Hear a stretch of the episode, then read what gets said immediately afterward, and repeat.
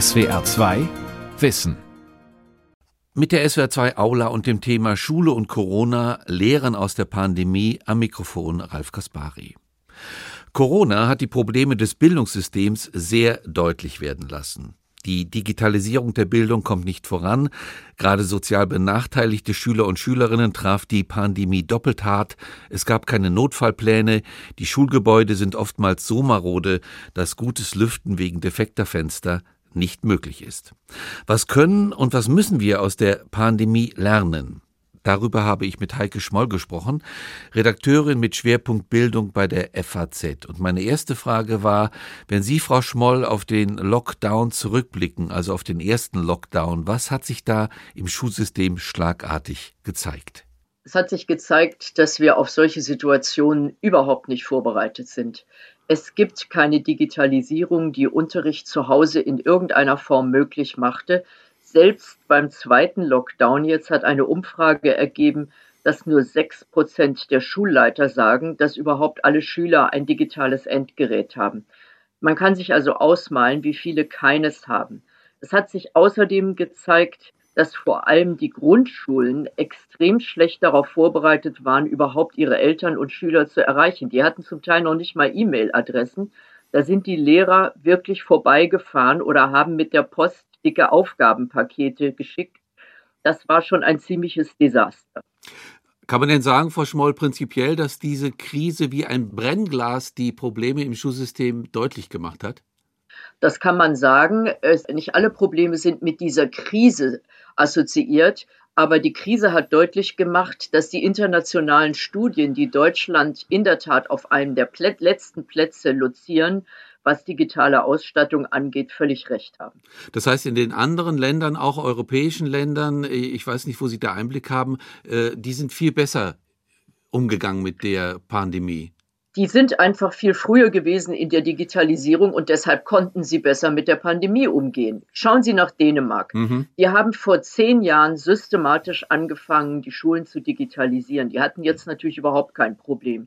Estland war immer das Vorzeigeland, was Digitalisierung angeht, ist auch ein sehr kleines Land, hat es viel leichter als wir hier, haben viel weniger Schulen, haben das aber schon vorher so gemacht, dass praktisch sämtliche Lernmaterialien digital abrufbar waren, sodass Fernunterricht für die eigentlich etwas ganz Normales ist. Wie sah das in Finnland aus? Wissen Sie das? Weil Finnland ist ja immer ein Vorreiter bei Digitalisierung. In Finnland war das auch sehr weit ausgebaut. Dort ist es einfach so, dass sie aufgrund der Geografie, also zum Beispiel kleine Schulen in Lappland, wo nur drei Schüler sind, da muss man einfach auch Fernunterricht machen können, denn da ist nicht immer ein Lehrer, sondern da wird vieles mit Fernunterricht gemacht, weil einfach die Schülerzahlen zu gering sind. Sie erreichen nicht jeden Ort dort. Sie haben gesagt, die Probleme waren besonders groß bei den Grundschulen. Lassen Sie uns kurz bei den Grundschulen äh, bleiben. Das heißt, die hatten also in Bezug auf die Digitalisierung waren die auf so einer Minimalstufe. Also viele Lehrer hatten keine E-Mails. Es gab wahrscheinlich keinerlei Geräte im Unterricht. Wie kann man sich das erklären? Naja, erstmal muss man ja sagen, in den ersten zwei, ich fürchte sogar drei Klassen, sind Schüler überhaupt nicht in der Lage, selbstständig zu lesen hier in Deutschland, leider. Äh, wir hatten zwar mal als Ziel ausgegeben, dass man irgendwie Weihnachten einigermaßen lesen kann, wenn man im Sommer mit der Schule angefangen hat, aber wir wissen auch, dass die Realität anders aussieht. Also auch ein digitales Gerät hätte diesen Schülern gar nichts genutzt, denn sie hätten ja nicht damit umgehen können. Dazu kommt, dass diese Kinder natürlich denkbar heterogen sind. Die Grundschule ist ja die Schule, auf der alle Schüler sind. Egal wie, der soziale Hintergrund ist, egal wie begabt sie sind, dort sind sie einfach alle. Es gibt eine äußerst interessante Studie aus England, die hat gezeigt, dass die Kinder aus bildungsfernen Familien um 55 Prozent weniger als Kinder aus bildungsnahen Familien gelernt haben, während sie zu Hause waren. Das bezieht sich auf Grundschüler. Und es gibt eine weitere aus der Schweiz, die das ebenfalls bestätigt. Auch dort ist der Befund, Kinder haben, also Grundschüler haben mehr als doppelt so viel im Präsenzunterricht gelernt wie beim Distanzlernen. Das heißt, man muss eigentlich die Schlussfolgerung daraus ziehen, bei den Grundschulen wäre es dringend nötig, möglichst bald wieder zu einer Präsenzform zurückzukehren, denn dort sind die Lerneinbußen am allergrößten. Wenn das so ist, wie Sie das schildern, Frau Schmoll, dann müsste man ja logisch weiter sagen, dass es bei den Gymnasien zum Beispiel weniger Probleme gab. Das ist so. Äh, die beiden Studien aus England und der Schweiz haben gezeigt, dass zwischen Distanz- und Präsenzlernen bei den älteren Schülern kaum Unterschiede sind. Das, was sich allerdings deutlich verstärkt hat, auch bei den älteren Schülern, ist die Heterogenität. Man muss sich das ganz plastisch vorstellen. Schüler, die begabt sind und vor allem gelernt haben, selbst zu lernen, selbstständig, selbst angeleitet zu lernen, die eine große Motivation haben. Die haben unter Umständen, dadurch, dass sie niemand gebremst hat, zu Hause viel schneller lernen können. Die haben mehr gelernt sogar. Womöglich hatten sie auch noch elterliche Unterstützung oder Unterstützung von Verwandten und Bekannten. Bei den anderen, bei den schwachen Schülern, ist die Sache schon wesentlich komplizierter, denn die haben meistens überhaupt keine Motivation, selbst zu lernen. Es gibt deshalb hier in Berlin zum Beispiel den Versuch, in einer Brennpunktschule mit 98 Prozent türkischen und arabischen Kindern die zu Hause extrem schlechte Lernbedingungen haben, also häufig nur ein Smartphone als Endgerät. Einige haben jetzt beim zweiten Lockdown Laptops, die sie vom Land Berlin zur Verfügung gestellt haben. Dann kommt aber dazu, dass die Mädchen zu Hause nicht lernen können, weil die Familie sofort sagt, na, wenn du jetzt schon mal da bist, dann kannst du ja auch im Haushalt mithelfen. Mit anderen Worten, solche Schulen brauchen für das Distanzlernen einfach noch andere Möglichkeiten. Dort hat man zum Beispiel gesagt, wer zu Hause nicht lernen kann, darf in die Schule kommen. Wir stellen hier Computerräume zur Verfügung und wir achten darauf, und das fand ich extrem wichtig, dass diese Schüler morgens um 8 Uhr alle eingeloggt sind. Also bis 12 im Bett liegen und weiter schlafen ist nicht, sondern wer sich nicht einloggt, wird angerufen. Das heißt, das Rahmenkonzept des Tages, der Unterricht, die Zeit, das ist klar bestimmt und da muss auch jeder mitmachen. Und das heißt einfach, Distanzlernen funktioniert gerade bei solchen Schülern nur, wenn man es kontrolliert, wenn man klare Ziele setzt und wenn man vor allem auch Rückmeldungen gibt. Man kann die Schüler nicht ins Blaue lernen lassen.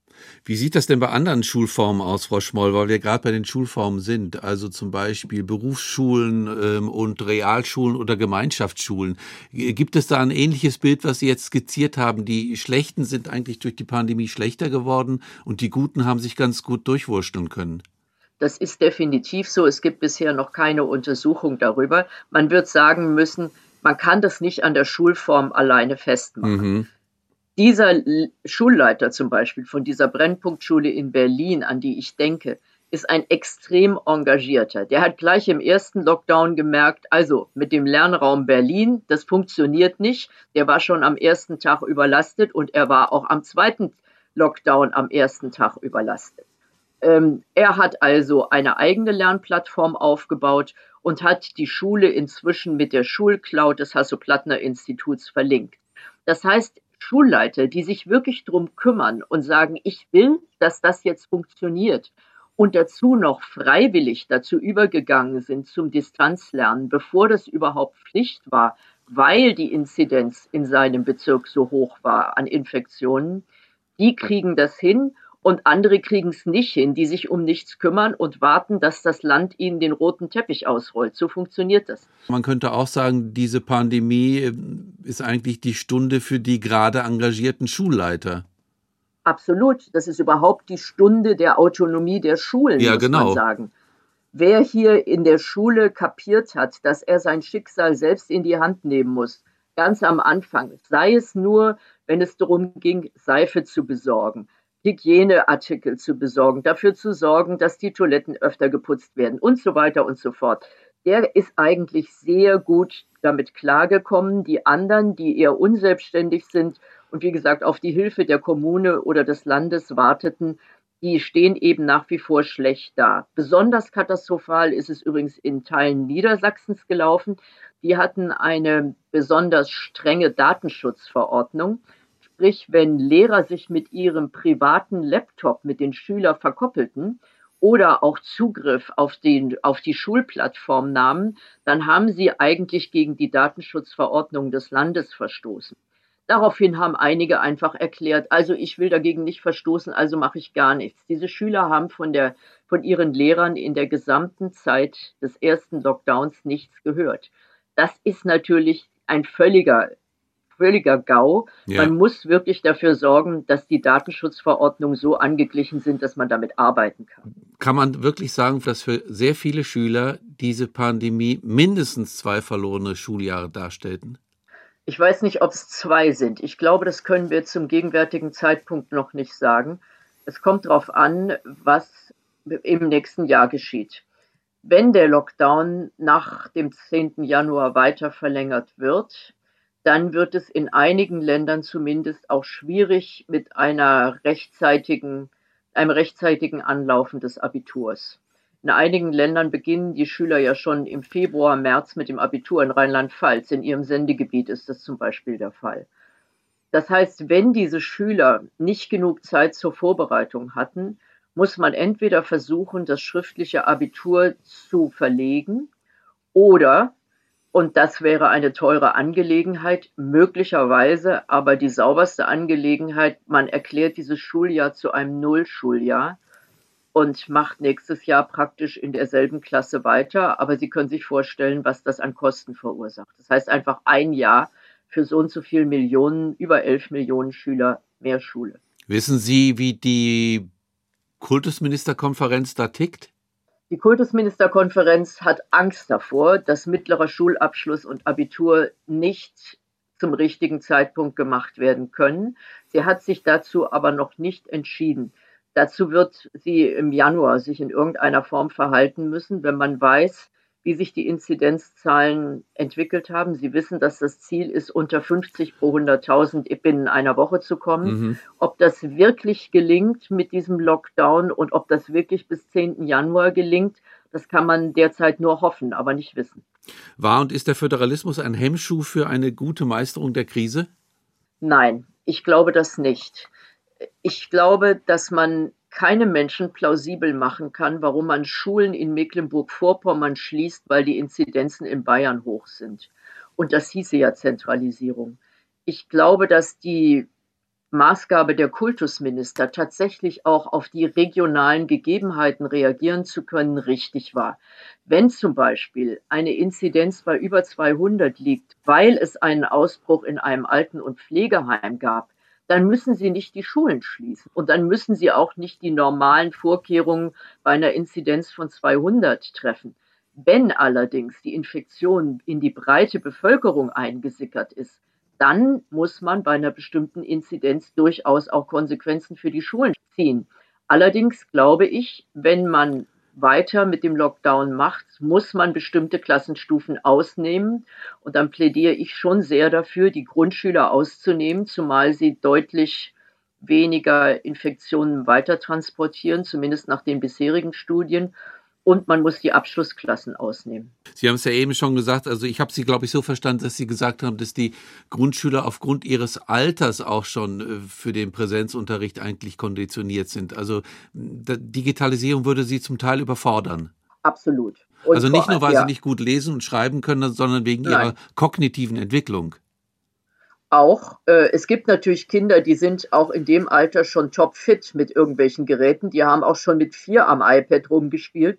Aber Sie können sich vorstellen, dass das auch wieder nur auf eine bestimmte soziale Schicht zutrifft und auf eine andere eben nicht. Und dass dann genau diese soziale Schicht natürlich auch wieder in der Lage ist, ihren Kindern die häusliche Unterstützung zu gewähren. Man muss sich das so vorstellen, dass uns diese, diese, dieser Lockdown, der erste vor allem, im Grunde in vormoderne Zeiten zurückkatapultiert hat. Im Grunde waren nur die Kinder fein raus, die eben Eltern hatten, die es sich leisten konnten, entweder sich selbst zu kümmern oder jemanden anzustellen, der, der ihnen was beibringt. Und die anderen, vor allem aus schwierigen sozialen äh, Zusammenhängen und vor allem von alleinerziehenden Erwachsenen, die haben ziemlich alt ausgesehen und zum Teil einfach auch den Anschluss verloren. Es gibt Kinder, die haben wir im Lockdown verloren und die haben wir auch noch nicht wieder. Was heißt verloren? Das heißt, die Lehrer hatten zu denen keinen Kontakt mehr, die haben sich abgeseilt und nichts mehr für die Schule gemacht? Also erstmal haben alle Kinder deutlich weniger gemacht. Es gibt eine Untersuchung des Nationalen Bildungspanels Und äh, dabei kam raus, dass die Kinder, wenn es hochkam, pro Woche 16 Stunden gelernt haben, die meisten aber nur acht. Das heißt, pro Tag höchstens zwei. Und es gab natürlich auch welche, die noch weniger gemacht haben, die einfach nichts gemacht haben. Und die sind dann wieder in die Schule gekommen und die Lehrer konnten nur feststellen, da sind riesige Lücken. Und die sind nicht mehr mitgekommen. Die sind noch nicht mal bei den paar Tools mitgekommen, die es dann digital gab.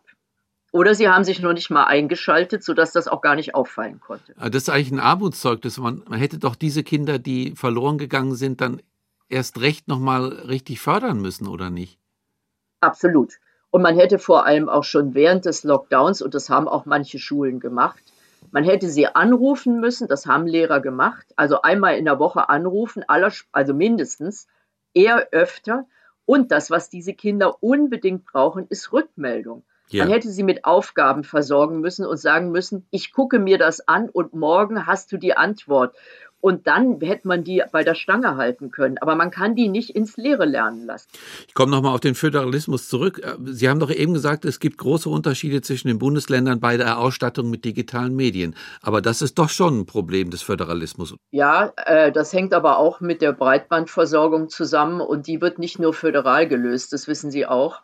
Insgesamt wird man sagen müssen, dass trotz mancher Ausfälle auch hier in Berlin ähm, in Bremen und in Hamburg das, was Ausstattung an Breitband, WLAN und so weiter und schnellem Internet angeht, die Stadtstaaten etwas besser dran sind als die Flächenländer. Baden-Württemberg hat enorme Probleme, hat sehr wenig WLAN-Anschlüsse, hat viel zu wenig schnelles Internet.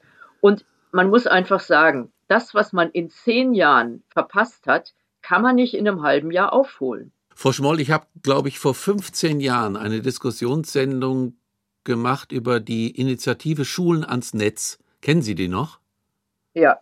Ich frage mich, das warte, stimmt das vom Zeitraum her? Ja. Warum ist da nichts passiert? Da ist schon was passiert, aber da haben sich genau die Schulen aufgerüstet, die dafür offen waren.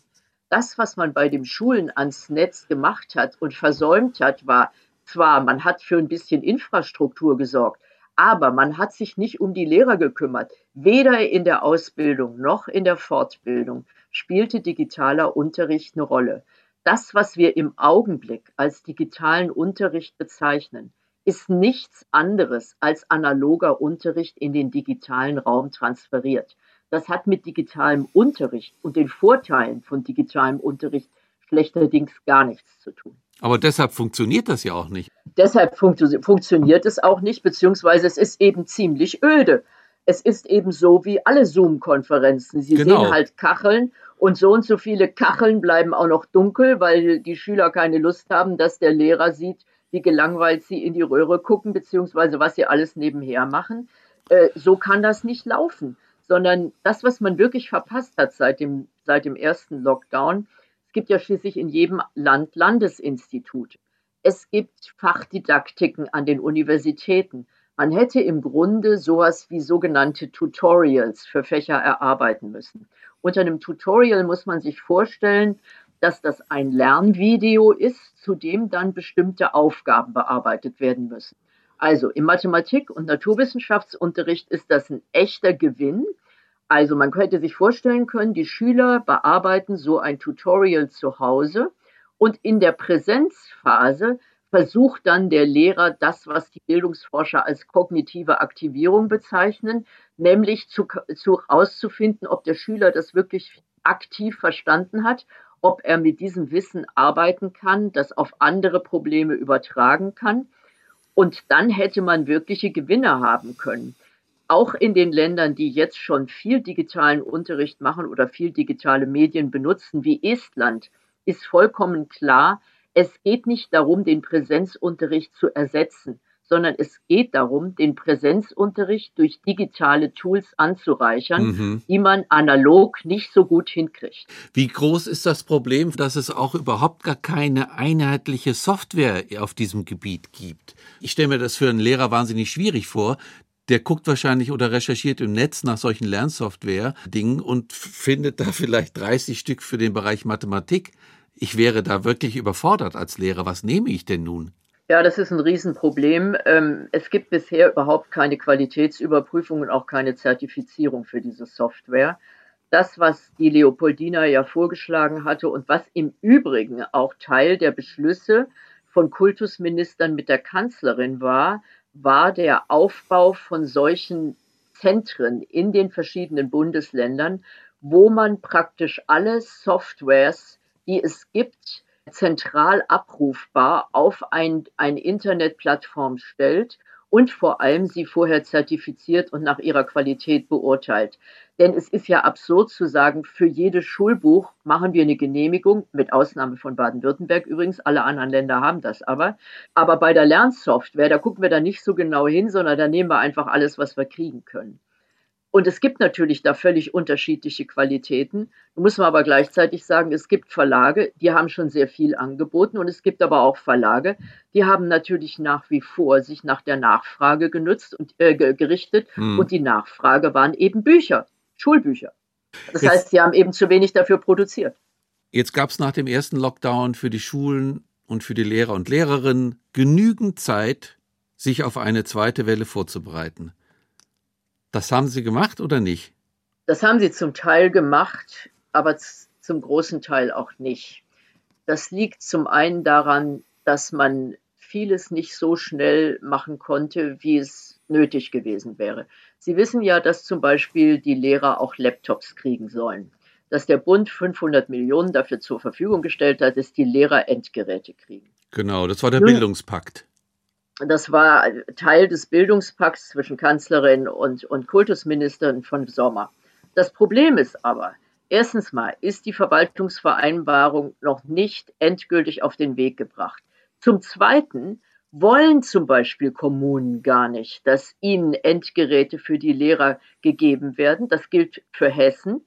Dort wehren sich die Kommunen dagegen, weil sie sagen, was passiert denn, wenn an diesem Gerät was kaputt geht? Was passiert denn mit Garantieleistungen? Wer unterhält das? Wo sind die Administratoren? Das müssen doch am Ende alles wir bezahlen. Da können wir diese 500 Millionen nur noch als Dana-Geschenk sehen, denn die Folgekosten sind für uns als Kommune deutlich höher. Das heißt, solche Fragen sind einfach ungeklärt. Ähm, da redet jetzt zum Beispiel das Kultusministerium mit den Kommunen, um dafür eine Lösung zu finden. Und man muss, da muss man wirklich, glaube ich, auch die Schulen ein bisschen verteidigen man muss sagen, dass das eine unglaublich erschöpfende Phase und eine unglaublich anstrengende war und im Übrigen auch ein ständiges Reagieren auf sehr kurzfristige Erlasse von Seiten der Kultusministerien, wann was wieder wie umgesetzt werden musste, sodass im Sommer einfach eine generelle Erschöpfung da war. Man kann nicht, die hatten gerade noch den Mai zum Teil und dann den Juni in vielen Ländern, nur noch in Baden-Württemberg ging es bis Mitte Juli, aber wie gesagt, man konnte nicht alle Probleme lösen in dieser Zeit. Aber wo ich Ihnen recht gebe, man hätte bei der Software und bei den Lerntools wirklich was tun können. Und da wären die Landesinstitute, im Übrigen auch Schulinspektion und viele Funktionsstellenlehrer wirklich gefragt gewesen, sich dafür einzusetzen, dass einfach dieses Lernen auf Distanz besser werden kann. Wie ist das nochmal, Frau Schmoll, wegen diesem, wegen des Bildungspaktes? Also die Schulen äh, bekommen Laptops, aber sie werden alleingelassen. Also sie, sie kriegen keine Supporter und Digitalexperten, die in den Schulen die Netze aufbauen und die Computer und Laptops sozusagen warten. War das das Problem? Doch. Nein. Das äh, ist zum Glück seit dem Sommer nicht mehr das Problem. Sie haben völlig recht. Das war beim Digitalpakt mit den fünf Milliarden zunächst das Problem. Aber im Sommer hat man sich darauf geeinigt, beziehungsweise der Bund hat angeboten, dass er auch 500 Millionen für Administration zur Verfügung stellt. Aber Sie müssen sich vorstellen, das wird dann nach Königsteiner Schlüssel an die Länder verteilt. Sprich, da, da spielt die Rolle, äh, spielt die Anzahl der Schüler und Schulen eine Rolle. Und dann müssen die Länder damit umgehen. Und dann müssen die Schulen auch irgendwann ein Medienkonzept vorlegen, sonst kriegen sie weder das Geld noch die Endgeräte. Das können Sie aber jetzt nachreichen. Zunächst war es ja so gedacht, dass Sie das vorher einreichen müssen. Aber wie gesagt, es geht nicht so schnell, wie man das gerne hätte. Es geht nicht so schnell. Wollen wir noch ganz kurz zu den virologischen Aspekten kommen, also zu diesem ähm, Schichtunterricht äh, beziehungsweise dass Klassen geteilt werden und die dann sozusagen nacheinander in die Räume reinkommen. Es wurde da noch diskutiert über Luftfilter. Es wurde übrigens auch sehr stark diskutiert darüber, dass die meisten Toiletten in vielen Schulen so marode sind, dass sie keinerlei hygienischen Maßstäben mehr gerecht werden. Wie blicken Sie auf diese virologischen Strategien? Also bei den Toiletten, glaube ich, hat sich in der Tat vieles getan. Sie können natürlich nicht aus einem völlig maroden Sanitärbereich durch pures mehr Putzen irgendeinen schicken Sanitärbereich machen. Aber es ist ganz eindeutig, dass alle Länder sehr, sehr viel Geld dafür ausgegeben haben, um Putzkolonnen zusätzlich durch die Schulgebäude zu schicken.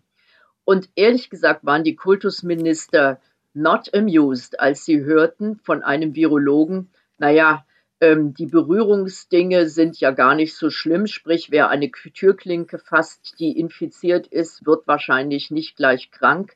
Das große Problem sind in der Tat die Aerosole in der Luft, sprich die Virenanreicherungen in der Raumluft, die man dann eben einatmen kann. Dafür gibt es mehrere Lösungen. Sie haben die Luftfilter angesprochen. Es gibt inzwischen aber Untersuchungen, dass die Luftfilter, selbst wenn es sehr gute sind, dem Querlüften und Stoßlüften deutlich unterlegen sind. Die Kultusminister haben sich mit dem Umweltbundesamt zusammengesetzt und sie haben dabei auch darüber geredet, wie man diese Raumluft möglichst hygienisch macht. Und das Bundesumweltamt hat ihnen von Luftfiltern Anlagen deutlich abgeraten. Aha. Äh, und hat gesagt, wenn ihr ordentlich lüftet, und ordentlich lüften heißt einfach nach einer Unterrichtsstunde mindestens fünf bis zehn Minuten Stoßlüften und auch möglichst während der Unterrichtsstunde noch, was zur Folge hat, dass die meisten Schüler inzwischen mit Mütze, Schal und Mantel da sitzen. Ja, klar. Aber das ist besser, als krank zu werden, äh, also an Corona krank zu werden. Und ich habe auch nicht davon gehört, dass furchtbar viele Schüler erkältet waren. Ich glaube, dass das im Prinzip ganz gut geklappt hat. Das, was sie nicht verhindern können und was die riesige Schwierigkeit ist, es war bis zum Schluss klar, die Schulen sind keine Infektionstreiber. Aber wenn die Inzidenz in der Bevölkerung mal über 200 ist, dann ist einfach das Infektionsgeschehen so tief und so quer in die Bevölkerung hineingetragen, da sind auch Infektionen in den Schulen, übrigens auch in den Kitas. Das lässt sich nicht vermeiden. Und man kann dann darüber spekulieren, ob das jetzt Lehrer und Erwachsene waren, die die reingetragen haben, oder die Schüler, die zum Beispiel von angesteckten Eltern dann andere infiziert haben. Man kann nicht sagen, die Schulen sind ein virusfreier Raum, aber sie waren auch keine Virusbeschleuniger bisher wo stehen wir jetzt? Ich habe so ein bisschen das Gefühl, also wir gucken jetzt, wie das mit dem zweiten Lockdown ist, wie die Zahlen sich entwickeln und dann sind die Schulen weiter mit Schadensbegrenzungen beschäftigt. Sie müssen jetzt genau gucken, wie sie diese riesigen Lerndefizite, die Sie nochmal herausgearbeitet haben, kompensieren können. Was mit dem Abi passiert, was mit den Prüfungen passiert, was mit Schuljahren passiert. Ja, ich würde aber sagen, bei den Sekundarschülern gibt es weniger Lerndefizite. Also wer sich da am Distanzlernen beteiligt hat und wer wirklich seine Aufgaben erledigt hat, wird wahrscheinlich wenig Lerndefizite haben. Ein Problem sind wirklich die Abschlussklassen. Das heißt, wenn der Lockdown wirklich verlängert werden sollte, dann muss ganz klar sein, in den Gymnasien, in den Sekundarschulen, in den Gemeinschaftsschulen mit Oberstufe muss man die Abschlussklassen zurückholen. Und wenn man sie dabei teilt oder zum Beispiel auf mehrere Räume verteilt, dann ist es gut, aber man kann die nicht auf Dauer im Regen stehen lassen. Und genau das Gleiche gilt für die Grundschüler, zumindest für die ersten beiden Klassen. Dann hoffen wir, dass sich die Lage ab Mitte Januar entspannt, Frau Schmoll. Ich bedanke mich ganz herzlich für das Gespräch. Gerne. Das war die SWR 2 Aula heute mit dem Thema Schule und Corona, Lehren aus der Pandemie. Ich habe gesprochen mit Heike Schmoll, Redakteurin mit Schwerpunkt Bildung bei der FAZ. SWR 2 Wissen. Manuskripte und weiterführende Informationen zu unserem Podcast und den einzelnen Folgen gibt es unter swr2wissen.de.